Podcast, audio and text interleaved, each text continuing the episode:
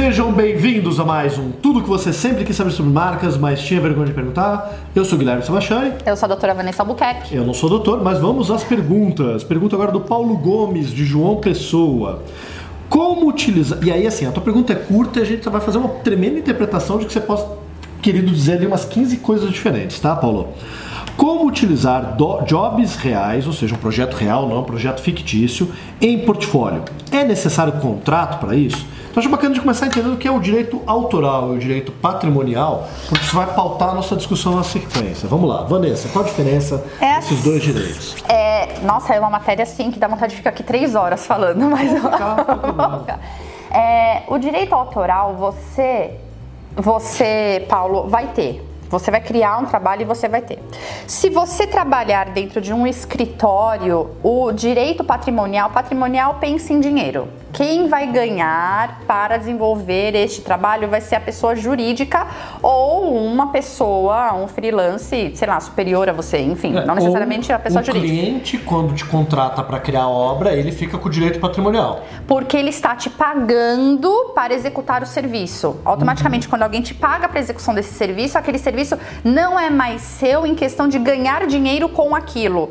Você nunca vai deixar de ser o autor da obra, mas você não vai poder ganhar dinheiro pela produção daquela obra porque você já está sendo pago por aquilo. Uhum. Essa é a, mais ou menos a, a distinção de fato desses do, dessas duas matérias jurídicas. E inicialmente o direito autoral, mas aí vai começar, vai começar a discorrer um monte de problema a partir daí. O direito autoral te dá direito de se identificar como autor daquela obra. Sim, você pode se identificar e é importante dizer, sempre identificando, ó, sou eu, eu Vanessa criei este personagem, mas esse personagem foi criado para a empresa X. Sempre muito transparente para mostrar que você não quer é, propagar algo que você não fez ou se propaga porque você realmente fez e de, mostrar o destino disso. E aí vamos, vamos entrar na primeira situação para explicar como funciona. Ele sendo um designer que está projetando algo, vamos pensar assim, uma marca, que é algo que está mais próximo da gente, para um cliente. Você, como designer, trabalhando autônomo, não, você não trabalha dentro de um escritório, é você sozinho. Tá. Você está projetando ali para o cliente. Você tem o direito de se identificar como autor daquela obra. Ainda assim, a nossa recomendação é que você coloque no contrato que você está dizendo para o cliente, ó, eu sou autor dessa obra e eu vou poder me identificar. Porque às vezes o cliente não tem noção disso e pode achar que não, que não pode, pode te criar um constrangimento com o cliente. Então, como é que você recomenda que isso seja feito, Vanessa? Quando eu sou um designer que trabalha sozinho e estou fazendo para o cliente, eu tenho direito disso.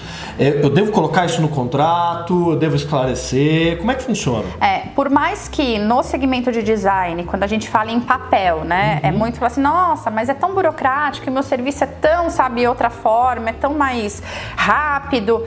Gente, faça um documento, sabe? Se você não fizer um documento que vai estar tá escrito, você vai guardar bonitinho, mande um termo por e-mail, no corpo do e-mail, o cliente lhe dá um aceite. Isso é muito importante. É importante para mostrar a idoneidade de vocês. Isso é muito importante. E nesse e-mail ou neste contrato, deixa lá que vocês estão autorizados à divulgação da criação que foi feita, para mostrar a autoria, até para que sirva tanto de um portfólio uhum. quanto de um currículo. Percebe? Você tem o direito, mas no momento que você está colocando ali, Sim. você está deixando isso muito claro, evitando o problema futuro e alinhando a tua expectativa. No nosso contrato, por exemplo, que foi feito pela Montanhese, eu quero que advogado, está dizendo lá que eu até mantenho o sigilo daquela obra por até 12 meses para não colocar no meu portfólio e queimar alguma questão com algum cliente. Às vezes o cliente me pede uma prorrogação informal e é eu dou uma prorrogação Exatamente. informal. Porque é uma relação legal. Mas no momento que o projeto se torna público, que ele publica o projeto, eu já posso imediatamente colocar no meu portfólio, eu posso mandar para uma editora publicar num livro. Eu estou dizendo para ele que eu vou poder dispor desse projeto dessas formas. Por mais que seja meu direito, eu estou alinhando ali as expectativas. E aí o que acontece? Vira e mexe nessa fase final de negociação, vem até algum advogado de outra parte que não entende desse direito, fala assim: quero que tire essa cláusula. Aí eu falo de uma maneira muito tranquila, os advogados são sempre legais. Né? É, tem que falar, falo, né? Não tem problema, a gente tira, mas é bom avisar então que o projeto vai custar 50% mais. Como assim vai custar mais caro? Eu estou abrindo mão de um direito meu. E olha, perceba, é, é teu direito, mesmo que não esteja no contrato. E mesmo que você diga que você abriu o direito, você tem direito, porque o teu direito é inalienável. Mas você utiliza aquilo como arma de negociação para dizer, se eu não vou poder me identificar como autor desse projeto, eu estou deixando de ter um ganho natural que eu tenho em qualquer trabalho, de poder promover o meu trabalho, poder mostrar que eu atendi aquela empresa, que eu fiz aquele trabalho. Então, esse projeto imediatamente para mim se torna menos interessante. Então eu tenho que cobrar mais caro. No momento que você coloca isso. Eles deixam você usar. Exatamente. A, ainda mais quando você fala, puxa, você que, aí você tem que jogar, aí é a técnica de venda. Fala, puxa, eu entendo. É, e aí você está lidando com o advogado da outra parte. É sempre daí melhor pedir para o advogado da outra parte analisar o teu contrato, porque é ele que vai se responsabilizar por aquilo e você joga ele na fogueira. Só que nem com os advogados. Fala assim, olha, não tem e problema. E depois ele me joga na fogueira, não tem problema. Eu falo assim, olha, não tem problema, então acho que é bom então só você conversar com o teu cliente é, dos custos adicionais que ele vai ter com isso. Se para o teu cliente não tiver problema, a gente tira essa cláusula. Mas aí você coloca ele na condição de que ele está azedando aquele contrato numa fase inicial em que todo mundo está feliz que vai começar um trabalho. Teu cliente que vai ter aquele projeto e você também. É, a questão do, da, da propagação se faz assim, vocês, vocês designers, vocês vivem exatamente da execução do trabalho de vocês. Um próximo cliente vai te contratar porque você executou super bem aquele outro, contra, outro contrato, outro logotipo, outro. É logotipo? É logotipo. É logotipo, obrigada. É marca. É só para não falar as terminologias erradas. Mas você é para falar logomarca. Posso logomarca. Então, o que acontece? Você vive deste um trabalho após outro e vocês vão se tornando melhores, como nós também prestadores de serviço, um trabalho após o outro. É natural isso. Então, por que não poder divulgar algo que você fez?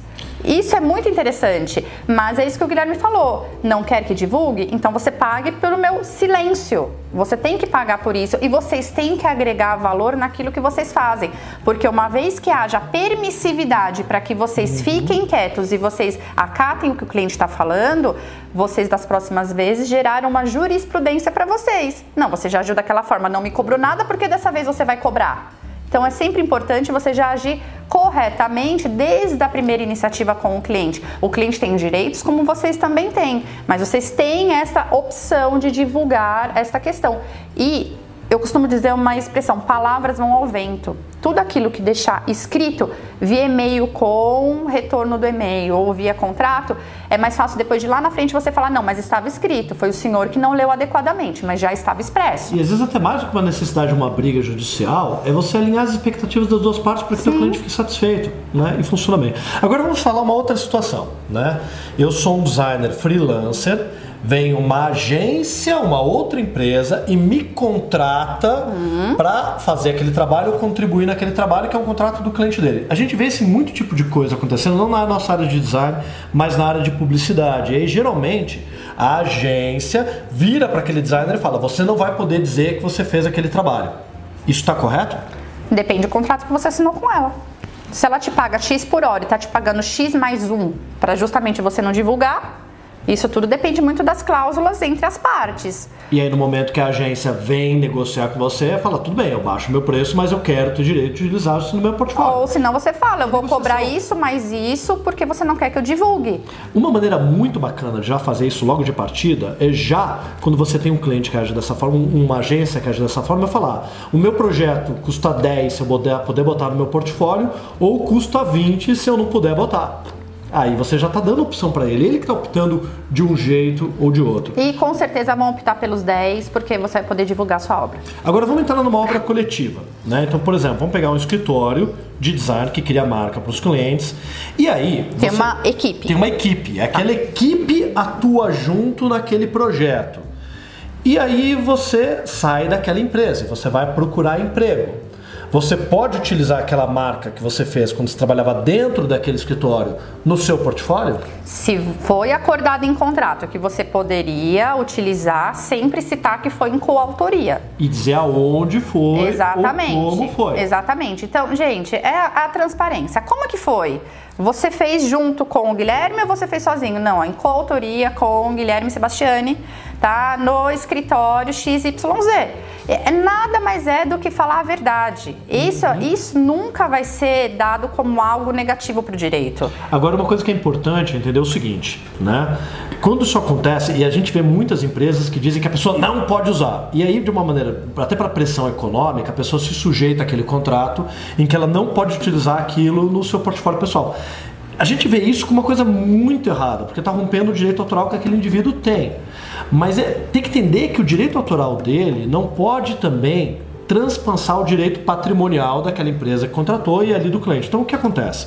O que é uma boa prática? Quando a empresa te dá o direito de você colocar aquilo, você tem esse direito como direito autoral, você tem que utilizar aquilo no teu portfólio para conseguir um outro emprego, dizendo, olha a experiência que eu tive quando eu trabalhava, Sim. sei lá, na Sebastiane, e foi um trabalho que fiz com o Guilherme, com a Kira, e todo mundo se colocou. O que a gente vê muito, a gente autoriza quem trabalhou aqui a usar dessa forma, é a pessoa coloca no portfólio e não diz qual foi a parte que ela fez. Ela coloca o nome dela como se não fosse feita aqui e ignora, às vezes, um monte de gente que trabalhou naquilo. Ah, isso é uma lesão do direito também autoral de todas aquelas pessoas que participaram Mas do projeto. Mas aí a gente entra em outra seara também, que é uma questão de ética profissional, né?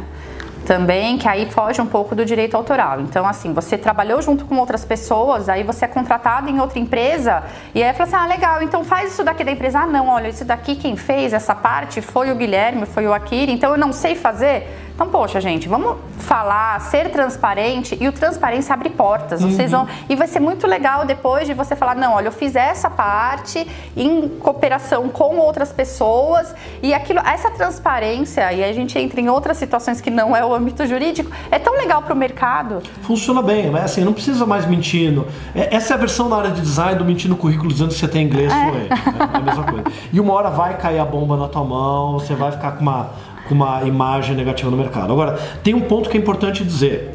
O direito autoral de você se identificar como autor daquela obra não te dá o direito de explorar aquela obra economicamente. economicamente. Seja lesando o direito de um cliente que tem o direito sobre aquela obra, seja, por exemplo, usar aquela obra como base para não você procurar o emprego, mas você querer competir no mercado. Então, quando você usa do teu portfólio que foi feito dentro de uma empresa que você trabalhava, você como autor tem esse direito de utilizar, né, salvo claro todas as questões de contrato, para justamente oferecer o seu trabalho como freelancer, concorrendo com aquela empresa, isso é uma questão até de concorrência desleal. Porque aquela empresa teve que captar aquele cliente, teve que fazer investimento na estrutura, teve que fazer investimento na comunicação, na área de software, atendimento, tem uma equipe, pagou o salário e você está podendo usar aquele trabalho no teu portfólio sem ter feito esse investimento todo para concorrer com a outra empresa. Então esse é um, é um detalhe que é sempre muito sutil e a gente tem que entender na área. Uma coisa é o teu portfólio como profissional, procurando uma vaga de emprego, portfólio impresso ou até mesmo digital, dizendo aquele trabalho foi feito naquela empresa, se é o impresso, se é o digital, inclusive colocando o link, é o ideal, é o correto. Outra coisa é você naquele teu site de portfólio se divulgar que você está querendo captar aquele trabalho. E aí isso passa a ser uma prática de concorrência desleal, porque você não está dizendo quem fez, aonde fez, como foi, e, e aí, aí, é um problema. E, isso dá uma ação complicado. tão bonita que vocês não têm ideia. Me dá uma ação assim que a gente tem gosto de trabalhar na é, ação. É, mas é, é aquilo, uma coisa é o teu direito autoral como autor, que tem que ser preservado sim, e a gente sim. tem que valorizar. Outra coisa é o direito patrimonial da obra, e outra coisa é a questão da concorrência é, desleal. Não, a questão da concorrência desleal, neste caso específico, poxa, você foi contratado como freelance. E aí tem aquela situaçãozinha básica. Ou até Não, funcionário, né? Olha, faz comigo que eu faço mais barato. Eu tenho já todo o projeto na minha mão. Poxa, gente, você está sendo contratado para aquilo, para desenvolver para a empresa, e você vai ser concorrente da própria empresa que você está oferecendo um freelance, não é justo com a empresa. O, o direito protege a pessoa jurídica, ou enfim, pra, por quem você está sendo contratado, no caso o contratante, neste caso específico. Então não façam isso. Uhum. Vem uma ação de indenização, faça a vocês, que vocês não têm ideia tá? Não façam isso porque é muito temerário no mercado e depois isso vai ser propagado e vai gerar contra você mesmo. Isso vai ir um ponto negativo no teu currículo, porque ninguém vai te contratar pela sua antiética, vamos dizer assim, porque é falta de ética totalmente.